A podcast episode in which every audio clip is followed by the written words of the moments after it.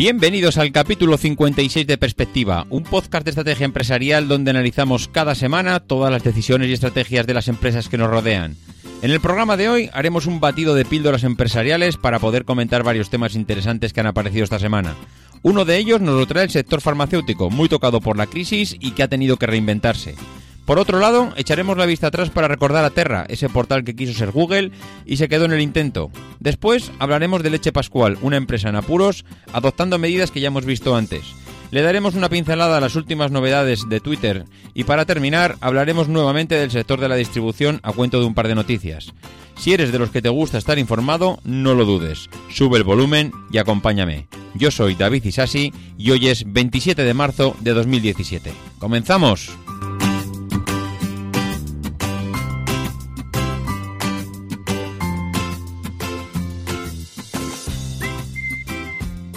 Muy buenas a todos. Pues esto no me lo volvéis a hacer más, ¿eh?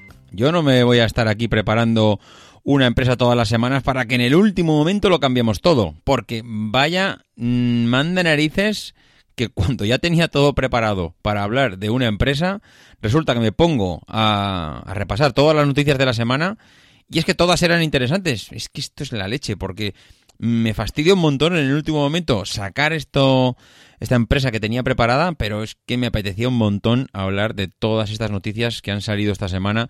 Algunas de ellas, especialmente porque son temas que no hemos tocado hasta ahora en el podcast y que, bueno, pues solo por ser diferentes, pues ya, ya merece la pena dedicarle unos minutos. Uno de estos temas, pues el sector farmacéutico. El sector farmacéutico es uno de estos sectores que parece que no es un negocio, parece que esto no, que solo se dedican a cuidarnos y a darnos los productos que, que nos recetan los médicos cuando nos ponemos manos, pero mmm, todo lo contrario, al final no deja de ser un negocio más que está para ganar dinero y que aunque muchos no nos hemos dado cuenta, pues ha cambiado muchísimo durante los últimos años. No sé si recordaréis, la, iba a decir la típica farmacia, pero yo creo que se puede decir hasta la típica botica, donde antiguamente ibas a, con toda la confianza del mundo, con la receta de tu médico, y allí podías eh, pedir consejos a la persona que prácticamente se podía decir que era el farmacéutico de toda la vida, esa persona que te atendía, eh, a la cual le podías eh, muchas veces, mm, oye, pues ¿qué me recomiendas para esto? El médico me ha dicho lo otro, es que prácticamente le comentabas tu enfermedad y cómo ibas en el tratamiento que te había recetado el médico. Eso suponiendo que, hubiera, que hubieras ido al médico, porque es posible que, que igual era un problema, un resfriado, oye, ¿qué, qué me aconsejas? ¿Qué productos tienes? Bueno, pues eso que mmm, realmente no nos suena tan lejano, porque en muchos sitios todavía pueden quedar ciertos reductos de esta forma de, de, de, suministrar medicamentos y de asesorarse en un, en un centro o en un lugar, en una empresa especializada, pues está empezando a cambiar. Está empezando a cambiar hacia un sector que, no tiene, mmm, bueno, no tiene nada, bueno, miento, sí tiene algo que ver, pero eh, está totalmente reinventado. Hay un artículo esta semana de Cristina Castro en el independiente.com que es la reinvención de las farmacias, el cual os recomiendo leer. Eh, Cristina hace un, hace un balance de lo que fueron este tipo de negocios y hacia dónde van encaminados. Eh, comenta cómo han tenido que, reinventarse a raíz de que el margen de los medicamentos es cada vez menor, cómo cada vez el mundo del el mundo pues, farmacéutico, el mundo de, de la medicina, eh, ya cada vez hay más eh, medicamentos de marca blanca.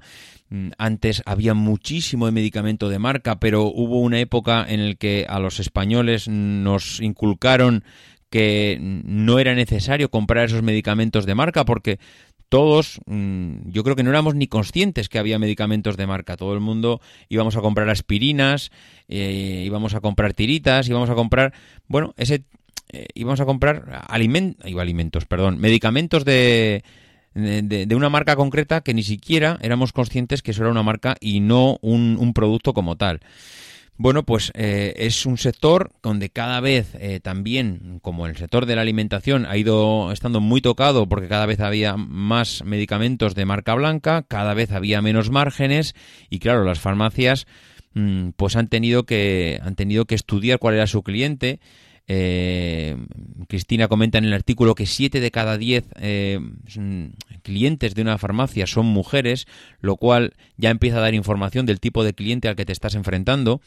Eh, es un cambio de diseño en los lineales de las de las farmacias. Y si habéis oído bien hablo de lineales porque las farmacias se han convertido en auténticos supermercados.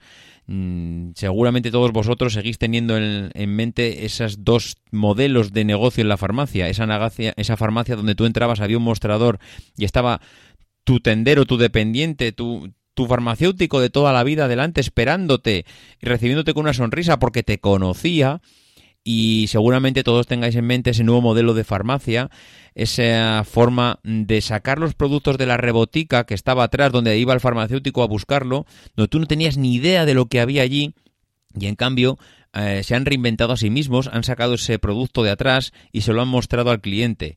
¿Por qué? Porque cuando tú ibas a la farmacia y comprabas un único producto, tú ibas necesito jarabe de tal ibas, pedías uno, te llevabas uno. ¿Qué pasa? Pues que no veías nada de lo que tenía el farmacéutico. Todos los productos estaban detrás, en esa trastienda, con lo cual tú no, aunque quisieras, no te podías llevar nada más porque no lo veías.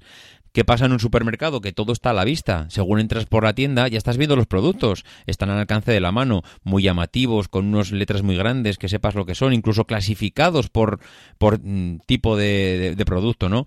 Y tú ya no, lo primero que te encuentras no es el mostrador, sino que te vas encontrando todas las pequeñas islotes, todos esos pequeños lineales que te, por los cuales te tienes que ir paseando para llegar hasta el mostrador, de tal manera que pues se ha convertido en un supermercado. Tú puedes ir picando productos, vas cogiendo esto, pues mira, este me vendría bien porque son unos caramelos para la tos, esto me vendría bien porque es, ahí va, pues esto es el antiinflamatorio para no sé qué, que ya me queda poco, o esto es para la fiebre del crío, que recuerdo que el bote ya se está acabando. Es decir, hemos convertido las farmacias en auténticos supermercados. Incluso, y lo comentan en el artículo, comenta Cristina, pues muy acertadamente, ya eh, hay un tanto por ciento muy elevado que eh, ya no es un producto de es un producto de, médico es un producto es una droguería, es una droguería donde te venden también productos cosméticos donde productos de belleza porque ellos han diversificado también su producto. Ya no solo venden medicamentos venden otro tipo de producto que bueno pues que se han dado cuenta que tiene una muy buena salida y que ha sustituido a ese margen tan deteriorado de, del producto farmacéutico por la barca blanca y que ha sido sustituido por un producto que tiene un coste muy bajo, pero que todavía sigue siendo o sigue percibiéndose por el público como un producto relativamente barato o que merece la pena eh, pagar por él, pagar por él a un precio más alto de lo que realmente todavía tiene. Todavía no ha sufrido ese deterioro en el, en el margen que han sufrido otros como los medicamentos realmente es curiosísimo. Es, eh, hay unas fotos en, dentro del artículo de, de Cristina que realmente son, eh, son, impresionantes porque da un poco, uh, son súper gráficas y dan que pensar en lo que se han convertido esas farmacias, esas farmacias que incluso tienen zonas de recreo para los pequeños, para que tú los puedas dejar allí, como cuando vas a un centro comercial que te los dejas ahí en el chiquipar para que no te molesten durante la compra, para que puedas estar mucho más tiempo dentro del supermercado, para que disfrutes de esa compra y para que compres más. Y allí también en las farmacias, en muchas de ellas han invertido ese, ese pequeño centro de recreo para los pequeños, donde tienen una mesa con pinturillas, donde hay una pantalla donde, donde emiten dibujos. Es decir, deja aquí al pequeñajo que y tú vete a comprar tranquilo y compra cuanto más tiempo estés en la farmacia y cuanto más paseos des, mejor. Eh, ya no hablamos del tema logístico de las farmacias. Mm, hay un, realmente es un mundo lo que hay detrás de, de todas ellas y ya hablaremos en otro episodio mucho más detenidamente de cómo funciona la parte logística del sector farmacéutico porque eso sí que es un just in time es un es, es impresionante cómo funciona eh, la demanda la oferta demanda de productos ya prácticamente hay muy poquito stock en las farmacias y, cómo funcionan y cómo se distribuyen y cómo se produce ese transporte de productos eh, en, bueno como si fuese al final una, una empresa industrial que al final al fin y al cabo pues es lo que son. Y sin salir de, del Independiente, de la, de la web elindependiente.com, hay otro artículo de Juan Delgado que, que realmente eh, para los nostálgicos es, es canela en rama, que decimos en mi pueblo. Porque, es, es, volver al pasado, es volver a recordar aquellos años de, del comienzo de Internet, aquellos años donde, donde con tu modem de 56K y, y, y sus ruidos para su conexión te conectaban a un portal, te conectaban a Terra, y, era, y fueron años donde, donde lo primero que hacías cuando te conectabas a Internet era precisamente eso, eh, entrar en Terra. Terra era un portal que nació eh, de la mano de Juan Villayonga. Mm, no sé si no sé si recordáis a Juan Villalonga. Era un bueno, fue el presidente de Telefónica. Era el presidente de Telefónica que, que apostó apostó por mm, bueno una apuesta muy fuerte eh, que posteriormente evidentemente le salió muy mal. Le pilló por le pilló por medio muchas muchos factores y, muchas causas pero pero eran unos años en el que Terra lo era todo en el mundo de internet. Era era un, buscador era un buscador de, páginas un buscador de, la web donde todo el mundo quería buscar algo entraba a Terra y allí entraba en el buscador donde había diferentes categorías donde podías buscar todo a nivel general. Eh, bueno mm, era una empresa que, creció tanto que, incluso se metió en bolsa eh, de la mano de, de, la mano de Telefónica, de la entonces Telefónica, del señor Villalonga, y, que, el, propio señor Villalonga decía ¿no? que, incluso era una compañía que iba a superar incluso a Telefónica en su valor bursátil y que iba a ser arrasada por ella a nivel a nivel de negocio, ¿no? O sea, Telefónica iba a ser un don nadie comparado con lo que iba a llegar a ser a ser, a ser Terra, ¿no?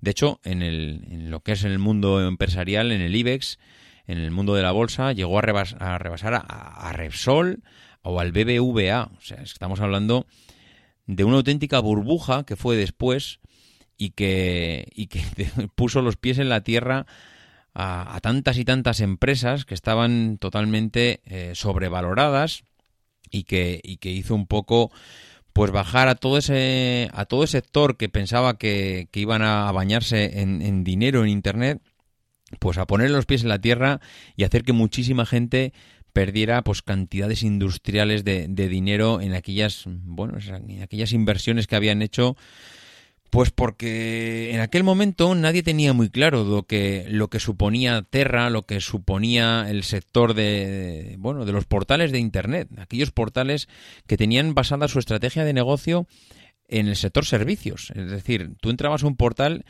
y te lo, te lo llenaban de servicios. Se supone que tú allí tenías todo lo que podías necesitar eh, cuando accedías a, a ese portal. Tenías correo electrónico, tenías noticias, tenías todo clasificado por categorías. Si te gustaba el, el, mundo de la bolsa, pues tenías un apartado de bolsa.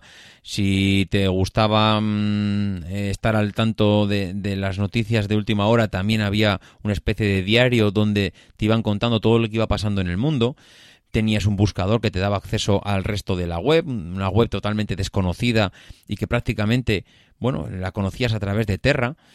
Bueno, era mm, una estrategia que para ellos pues fue mm, eh, o era clarísima de, éxito, ¿no? De hecho compraron eh, bueno compraron Licos, no sé si acordaréis de, de Licos por 12.500 millones de dólares, o sea era una apuesta bestial por por una bueno por una forma de negocio que realmente en aquel momento mm, tenía a medio mundo convencido de que era un realmente pues pues un acierto, ¿no?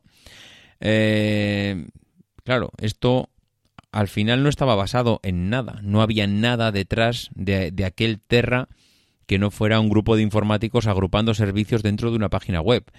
Nadie sabía realmente cómo hacer que eso eh, pues ganase dinero. Mm, realmente aquella era una época en la que la apuesta era total. Eh, todo el mundo pensaba que los usuarios iban a acabar pagando. Si no eran los usuarios, eran las empresas a través de, bueno, de alguna especie de aportación económica, pero principalmente eh, Movistar lo que al final entiendo que lo que pensó en su día era que conseguiría que los usuarios pagarían por todos aquellos servicios. Claro, mm, al final eso pues se quedó demostrado que no fue así. Y de hecho la historia ha demostrado que los usuarios al final queremos pagar por muy pocas cosas. Claro, en un, en un mundo tan globalizado como en Internet, pues todo aquello que ofrecía Terra lo fueron ofreciendo otros muchos sin que en realidad mm, ningún usuario tuviera que sacarse un, o tuviera que pagar un euro o una peseta en aquella época de, su bolsillo. Eh, era, bueno, fue la época en la que los amigos de Google, nuestros queridos Larry Page y Sergey Brin, comenzaban su andadura con el nacimiento de una startup una tal Google, que en sus principios ni siquiera se, se llamaba así, mediante un algoritmo que lo que hacía era buscar por Internet pues aquellas páginas que, le demandaban sus, sus, clientes. En aquel momento nadie pensaba que un Google eh, iba a ser lo que es hoy en día y sobre todo en un momento en el que bueno, parecía que llegaba el último, parecía que llegaba el último a ese mundo de, de portales de Internet de búsqueda donde los demás estaban empezando a dudar de su modelo de negocio y, que ellos empezaban precisamente a poner piedra sobre piedra en aquel algoritmo que, empezaba a ser mágico y que traspasó pronto las puertas de, la universidad y que pues más pronto que tarde empezó a recibir apoyo en, a modo de financiación. ¿no? ¿Qué pasó con Terra? Terra eh, tuvo tal debacle en, el mundo de la bolsa que tuvo que ser absorbida por Telefónica para, intentar parar aquella sangría. Mm, Terra salió de bolsa, fue absorbida por Telefónica y eh, todos aquellos que habían comprado acciones por 157 eh, euros tuvieron que venderlas a, a 3 euros, 3 euros y medio si no recuerdo mal. Eh, al final un inversor que había puesto 157 euros en una acción recibió 3 euros y medio, había perdido 154 euros por el camino. Fue, eh, yo creo que uno de, los, de las mayores burbujas que se han vivido en, Internet y, precisamente en aquel momento eh, Sun Microsystems les le inyectaba 100.000 eh, dólares a una Google porque eh, aquel algoritmo que había empezado a traspasar las puertas de la universidad empezaba a ser, eh, bueno, mm, empezaba a ser el centro de Internet, empezaba a ser el centro de las búsquedas y para ellos eh, apostaron tan fuertemente por eso, por lo que estaban creyendo, por ese, ese mundo que suponía apostar por la publicidad, atraer a clientes, crecer como nunca, y atraer a las grandes empresas al cobijo de, los clientes, al cobijo de las, de las búsquedas a, niveles de escala, ¿no? Pues mm, al final quedó demostrado quién tenía claro cómo hacer dinero y quién no. Eh, Google se posicionó en pocos años a unos niveles eh, totalmente bestiales eh, tan bestiales que pronto comenzó a diversificar su negocio, compró el negocio de YouTube, eh, se metió en el mundo de los navegadores con Chrome, se metió en el mundo de la telefonía con Android y, bueno, empezó a, ofrecer tantos y tantos servicios a... Bueno, ofrecer muchos servicios, pero todos en primera línea. O sea, nadie, nadie es capaz de, de competir con YouTube. Nadie discute la hegemonía del sistema operativo Android en el mundo de la movilidad y al final han conseguido eh, no solo esquivar aquella burbuja que supuso aquella burbuja de las .com, sino que, consiguió enterrar a todos sus a, todos sus competidores y, de la nada crear una empresa que estará entre las tres más grandes del mundo en el sector servicios. Mm, bueno, sin, esto era una mirada al pasado, eh, un recordar cómo eh, empresas que lo, que lo parecían que lo iban a ser todo, al final se convirtieron en nada, y otras que venían por detrás de la nada consiguieron eh, ser el todo y hacerse con un mercado que, que para ellos era ciencia ficción. Y después de esa mirada al pasado, volvemos al presente y precisamente a otra empresa que está pues eh, siendo últimamente noticia porque no consigue no consigue dar con la tecla para superar la crisis que hemos que hemos pasado durante todos estos años. Y no es otra que nuestra querida leche pascual que ahora se llama calidad pascual y que eh, durante todo este estos últimos cinco años, pues según las cuentas que ha ido presentando, pues ha ido perdiendo, bueno, ha ido, ha ido perdiendo beneficios y ha empezado a entrar en pérdidas año tras año. En el 2011 perdió 6,7 millones, en el 2012 9,6 en el 2013 las pérdidas eh, ascendieron a 19,1 millones. Eh, dos años, o sea, un año después eh, se sumaron dos millones más de pérdidas, llegaron a los 21 y en el 2015 parece ser que han sido 55 millones de euros según las últimas cuentas registradas las pérdidas que han presentado. Al final esta aventura, pues, mm, pues esta aventura de internalización no les ha sabido, no les ha salido nada bien. Las cuentas eh, son claras, esa diversificación de mercados para intentar eh, pues no, no, depender tanto del mercado español, sino pues en ganar en, diversificación de mercados saliendo de, aquí de España, pues lo único que ha supuesto es que si bien ellos dicen que exportan a más de 60 países, los ingresos internacionales apenas han alcanzado el 5% de las ventas totales, con lo cual pues no parece que esta aventura les haya salido muy bien. Y no es que les haya salido muy bien, pues porque han tenido que deshacerse de la planta de producción de zumos que tenían en Andalucía por 40 millones de euros, cuando habían invertido 120 millones de, euros en ella, con lo cual, evidentemente, pues mm, en, estas, en, esta suma resta mm, se les han ido muchísimos euros, lo mismo que en otros sitios donde tuvieron que pues, eliminar la segunda marca de leche que tenían, la que ya conocíamos todos, la desaparecida eh, PMI, leche PMI.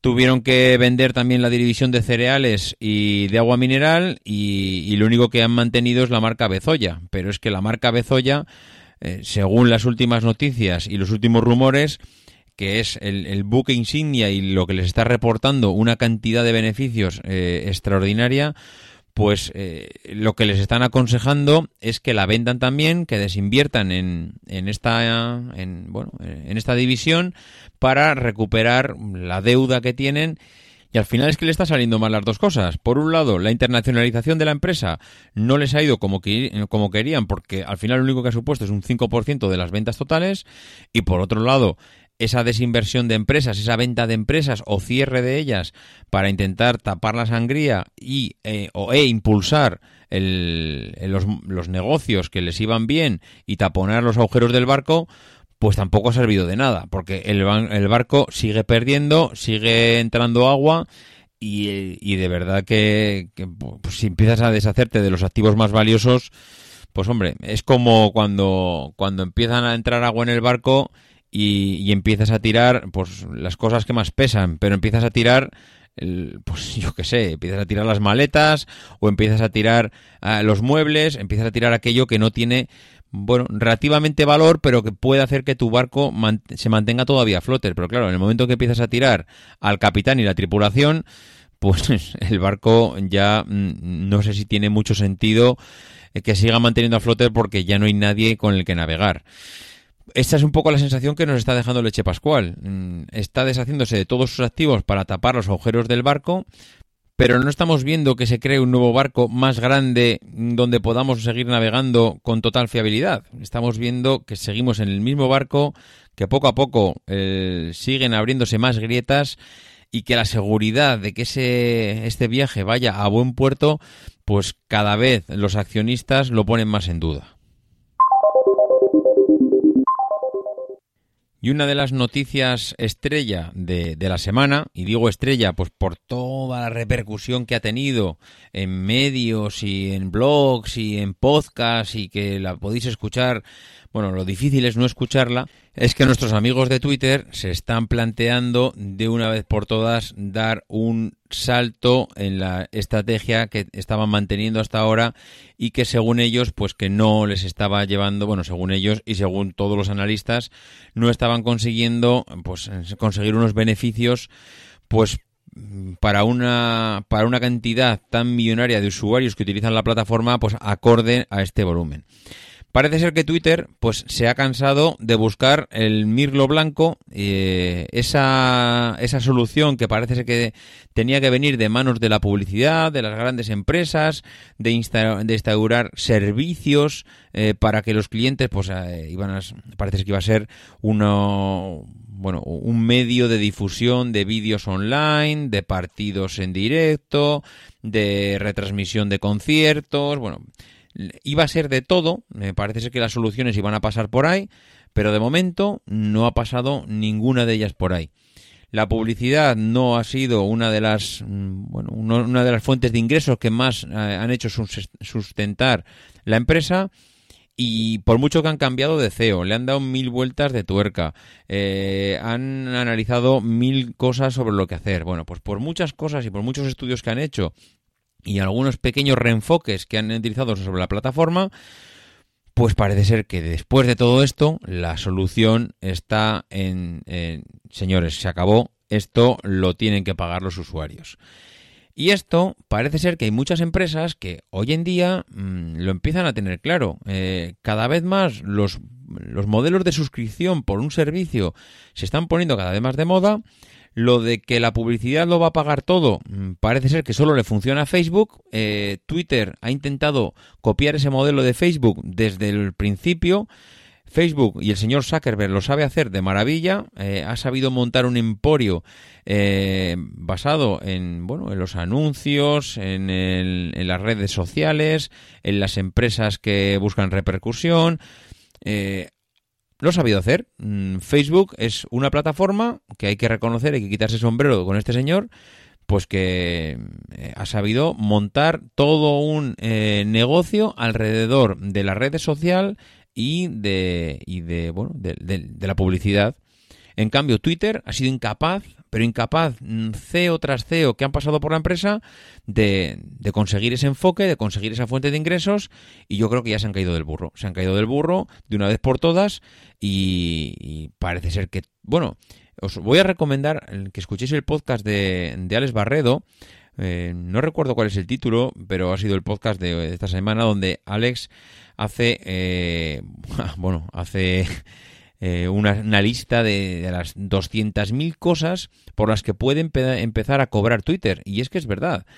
Yo creo que Twitter le da miedo mm, empezar a cobrar porque no quiere perder masa de usuarios, pero es que en algún momento Twitter se tendrá que plantear que tener 400 mil millones de usuarios no le sirve de nada si no pagan. Y al final estás ofreciendo una plataforma y piensas que las grandes empresas van a venir a a bañarte en dinero porque tienes multitud de millones de usuarios, pero es que no está pasando. Entonces, o viene eh, ese reclamo de los usuarios, o viene para atraer a las grandes empresas, o al final tendrán que ser los usuarios los que paguen el servicio.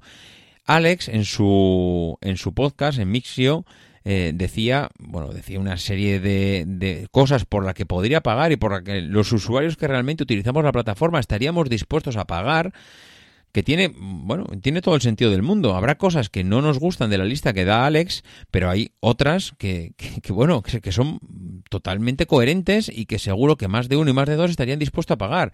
Otra cosa es el precio, hay que saber poner el precio justo a las cosas para atraer al cliente. Pero que al final, si no viene de la mano de las empresas y de la publicidad, alguien tendrá que hacerse cargo del servicio mm, si eres un usuario avezado de la plataforma y hay millones de usuarios que lo son, pues igual es que empezar a pagar por ella. Es que lo del todo gratis, pues eh, al final acaba teniendo un límite y el límite está en el deterioro del servicio. ¿Quieres mantener el servicio tal como está? ¿Te gusta la plataforma? ¿Haces uso de ella? Empieza a pagar por ella. Punto. No hay más. ¿Que no te gusta? Mm, bueno, pues entonces es que no valoras lo suficiente el servicio que estás utilizando. No tienes publicidad, no tienes eh, intromisiones, tienes un servicio gratuito, alguien está pagando los servidores por ti, antes alguien está pagando las actualizaciones del programa, alguien está poniendo al día la plataforma.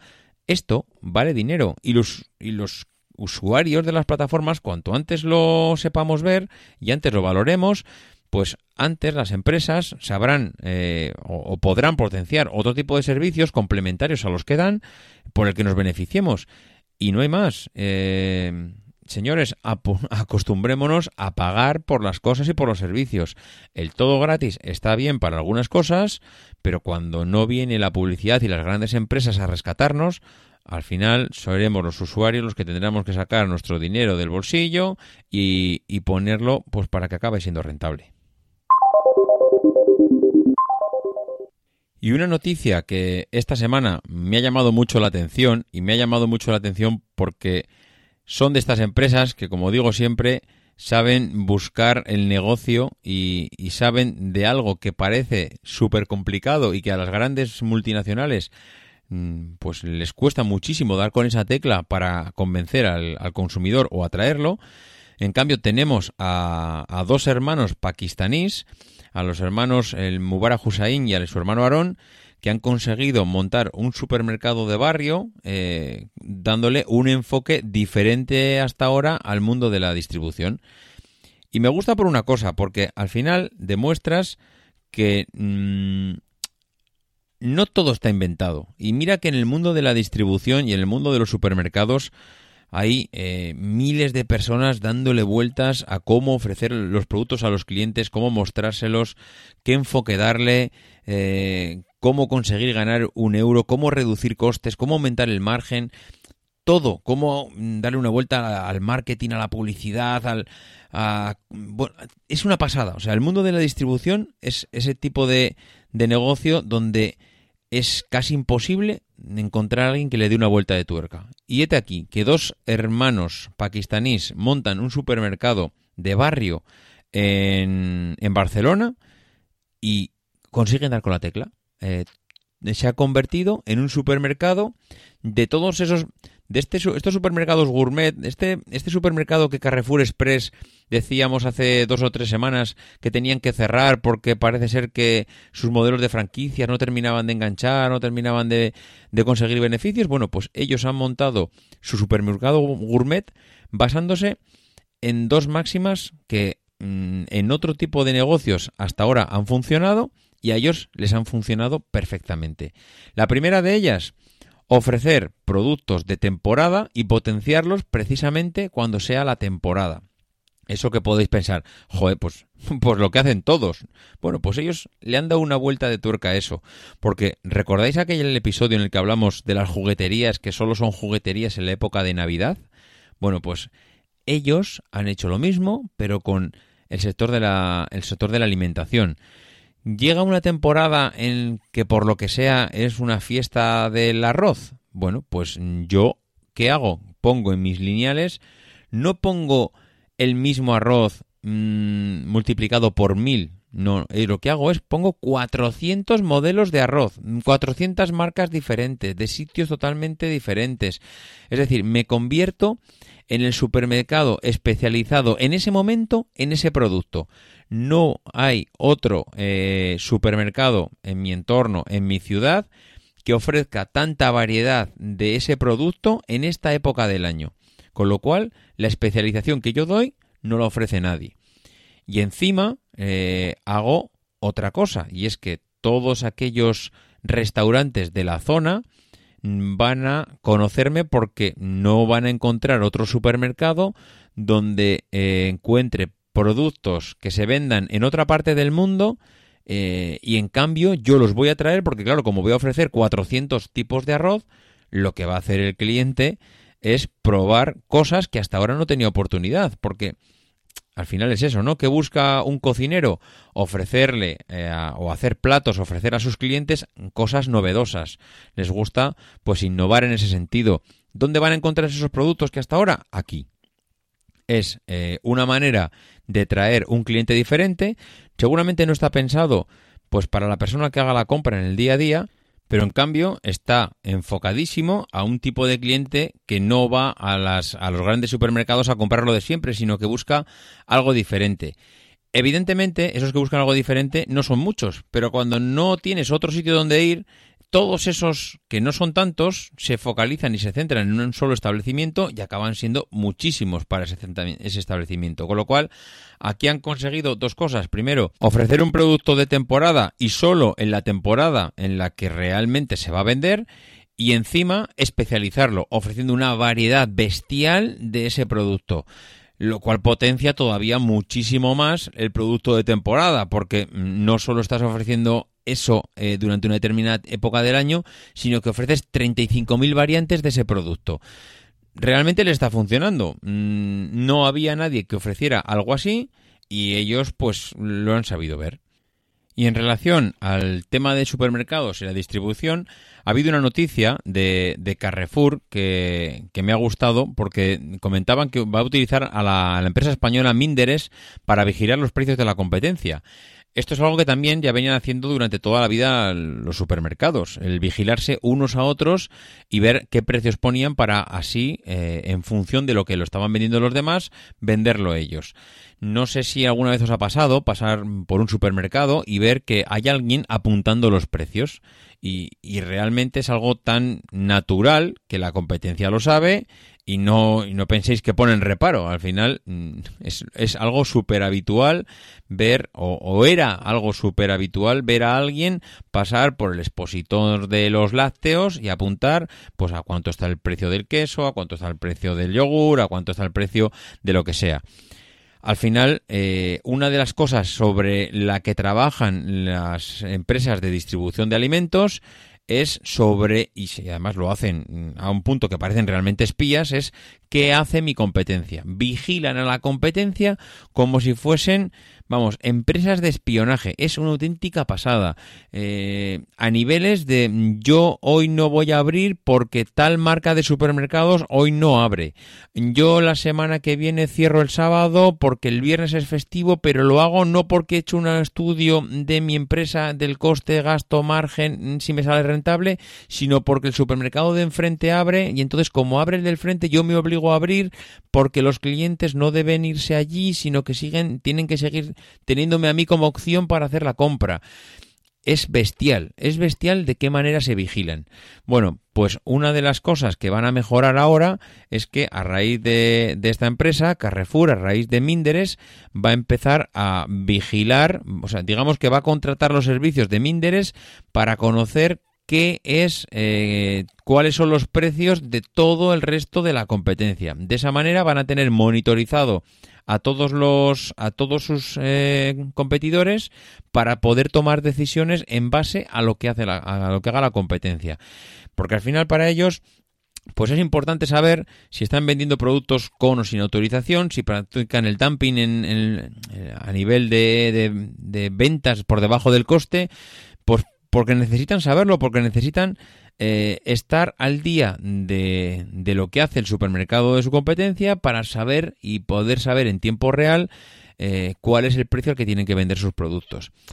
Esto, el conocer a la competencia, está bien, porque al final mm, no dejas de tener vigilado a tu oponente, pero claro, en cierto modo te está esclavizando y no te está dejando actuar con total libertad, porque al final, ¿qué es mejor? Que de cara a tu empresa, que ser totalmente independiente, poner el precio que realmente creas que vale tu producto y al cual te lo está comprando tu cliente, sin, independientemente de lo que hagan los demás. Porque al final, si te basas en la opinión de los demás, Mm, realmente no estás tomando o no estás depurando los, los estándares y los procedimientos y los procesos de calidad de tu empresa, sino que lo que estás haciendo es fijarte en lo que hacen los demás. Que repito que está bien, porque al final yo he dicho muchas veces que cuando no sabes hacer algo lo mejor que puedes hacer es copiarlo. Pero bueno, mm, al final estás perdiendo ese punto de iniciativa, ese punto de diferenciación con respecto a lo que hacen las grandes marcas y lo único que estás haciendo es practicar un seguidismo del mercado que, bueno, si te sirve está bien, pero digamos que deja poco espacio a la innovación. Mm, sin más, me parece un buen arma, pero que tiene un doble filo. Está bien vigilar al mercado, está bien saber por dónde van los demás, pero también tienes que preocuparte de marcar y trazar tu propio camino, porque al final, eh, en un momento dado, si sigues al que se cae por el barranco, te vas detrás de él. Y esto ha sido todo por esta semana. Mm, yo creo que han sido unas cuantas píldoras, unas cuantas noticias de diferentes sectores. Espero que os haya gustado. Como siempre, agradecer a las personas que habéis hecho los comentarios en, en, iTunes, a Martal-BCN, a Miguel Ángel Lozano, a Miquelinos 10 y a Nondef. Muchísimas gracias por los comentarios. Eh, tomo nota buena, tomo buena nota de ellos y, espero, eh, bueno, aportar alguna cosa nueva que tenemos por ahí preparada para próximos podcasts. Tengo ahí un invitado que está ahí entre bambalinas, lo tengo calentando el banquillo y espero más pronto que tarde eh, que lo podáis ver asomarse por aquí.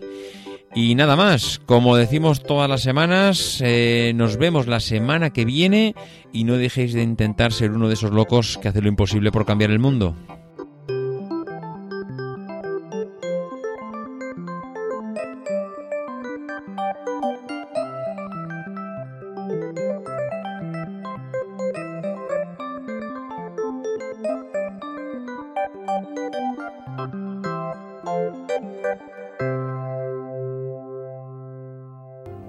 People who are crazy enough to think they can change the world are the ones who do.